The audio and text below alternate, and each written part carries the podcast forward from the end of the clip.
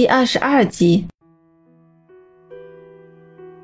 我从小家境就很富裕，除了我以外，还有一个被宠大的妹妹。爸爸早年经商，因为常年忙碌于工作，让我一直没有感受到父亲的关爱。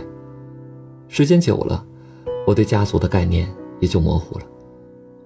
也可能是叛逆期吧，大学那会儿就经常和朋友泡吧。国外的时候，父亲让我介入他的公司，让我接触他所有的业务。我不是不成才啊。我也不是自甘堕落的公子哥，我只是不想成为我父亲那样，把自己的终身献给事业，而冷落了妻子、孩子和家庭。我的决定遭到了父亲的严厉指责。他不知道我的想法，他总认为我的人生规划应该由他来完成。我想重新开始我的生活，我要让他看一看，也许我没有他那样的成功，但是我会比他幸福。听着天少的经历，伊夏露出微笑，因为这才是最真实的天少，那个洒脱但并不任性的天少。好，为了天少的幸福，干一个！随着叫好声，大家举杯同饮。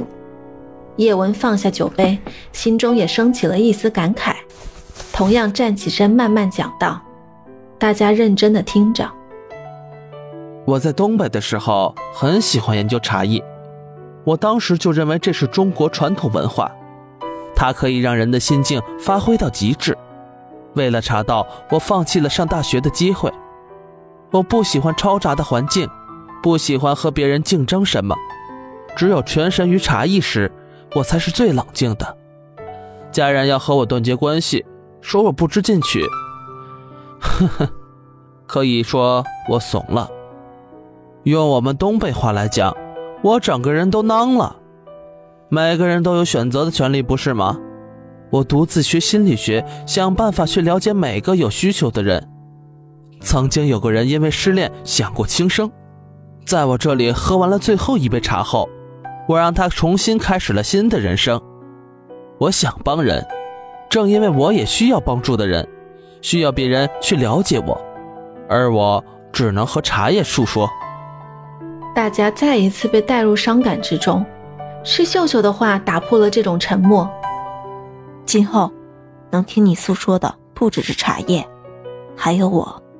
对对，你还有我们。在座的兄弟们一同举杯，叶文露出帅气的笑容，感到欣慰，同时又含情脉脉的看向秀秀。接下来，每个人都讲述着自己的故事。每一个故事都会有酒相伴。轮到一夏了，天少凸显认真。今天这个场面其实就是为了一夏准备的，就是想让一夏酒后可以吐露心声。总觉得这个男孩有着自己不愿让人知道的往事。一夏一开始还在纠结，现在在酒精的麻痹下，他半清醒地张开了口。回忆的情景一幕幕的游荡在脑海之中。我十四岁就被送到国外去了，在那里我有很好的生活环境、读书环境，唯独我没有了亲人。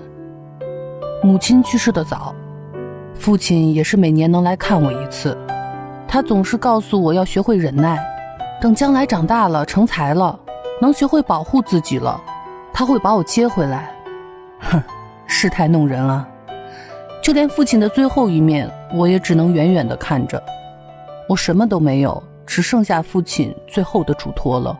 呵呵，好在认识了天少，还有你们，谢谢你们让我找到了家的感觉。我每天努力的去做事，我想去帮助别人，完成他的心愿。借用叶文的话来讲，可能因为我也是一个需要帮助的人，所以我知道。真心对于一个需要帮助的人是多么的重要。为什么你之前从来没有提过？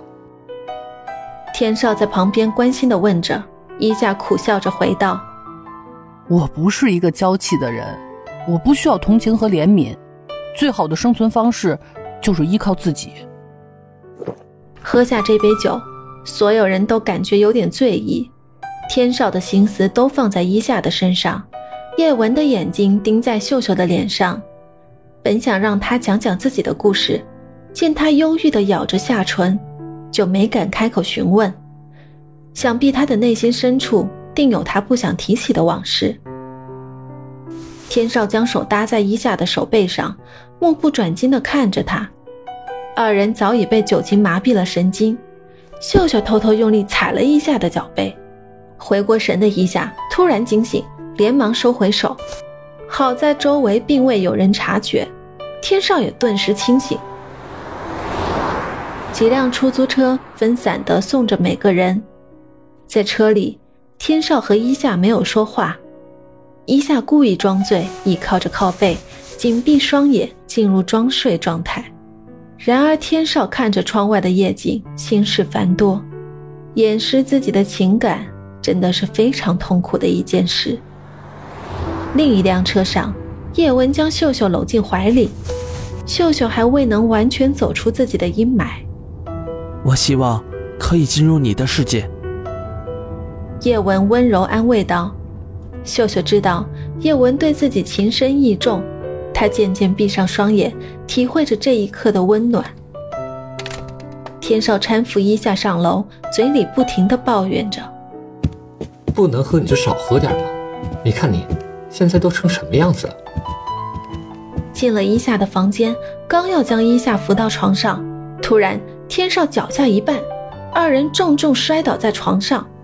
天少压在伊夏身上，伊夏闭着眼睛皱着眉，装睡中的他心跳开始加速，天少也是如此。二人脸对脸靠得很近，可以感受到彼此呼吸。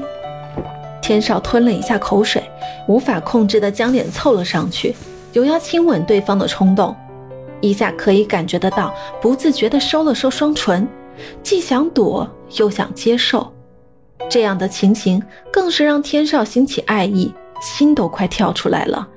眼前的伊夏不再是男生，不再是员工，已经完全是自己深爱的人。短暂的思考，伊夏内心还是理智了下来。有意从嘴中轻声吐出：“安琪小姐。”听到安琪的名字，天少连忙收回举动，站起身，手捂着唇，双眉紧锁。天少小声自责，有些慌乱地走出伊夏的房间。听到关门声，伊夏这才渐渐睁眼，眼中已满是泪水。第二天早上，伊夏伸着懒腰，没想到这喝多了。比一天的工作还累。走出房门，刚好碰到天少正在将东西装车。伊夏假装若无其事的样子，上前打起招呼：“早安，小老板。”天少见伊夏对昨晚之事一无所知，这才回应：“快去洗脸，然后我们就出发。”遵命。又伸了一个懒腰，伊夏走进洗浴间，楼下的天少大叫提醒道。记得穿上昨天新买的衣服啊！知道了。